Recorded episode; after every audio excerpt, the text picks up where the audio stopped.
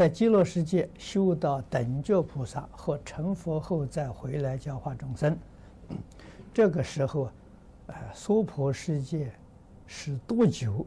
是是否要用劫来计算？没错，是要用劫来计算。啊，但是没有关系。啊，你看这个《大乘经教》里佛给我们讲，念劫圆融。啊，你只要是进入佛的境界，时间跟空间没有了。啊，有时间空间观念的，是六道众生。啊，六道里头有时间有空间，四圣法界没有了。啊，也就是说，阿罗汉以上没有时间，没有空间。啊，没有空间就是没有距离。啊，极乐世界，你看佛在经上给我们讲，距离我们娑婆世界十万亿佛国土，这有距离呀。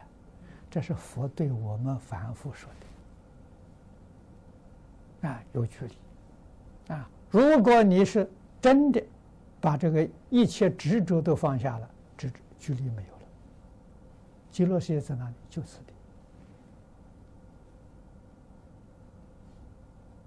阿弥陀佛在哪里？阿弥陀佛就在面前，距离没有了，啊，时间没有了的话，前后没有了，啊，无量劫之前也是在此地，无量劫之后还是在此地，时间空间没有了，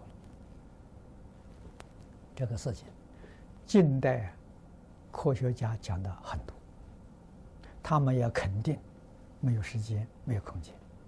啊，认为我们所见到的一切呢，通通是幻象，啊，不是真的，没有不有这个事实。这幻象怎么成的呢？他们现在讲是波动的现象，啊，从前还讲这个呃物质啊，讲原子粒子的时候，现在讲到更深的时候，这些东西都没有，啊，而是波动所产生，啊，越越说就越像。佛经上所讲的，啊，佛经上讲的是意念不绝而又无明，无明就是波动，啊，所以从这个才产生了精神世界跟物质世界。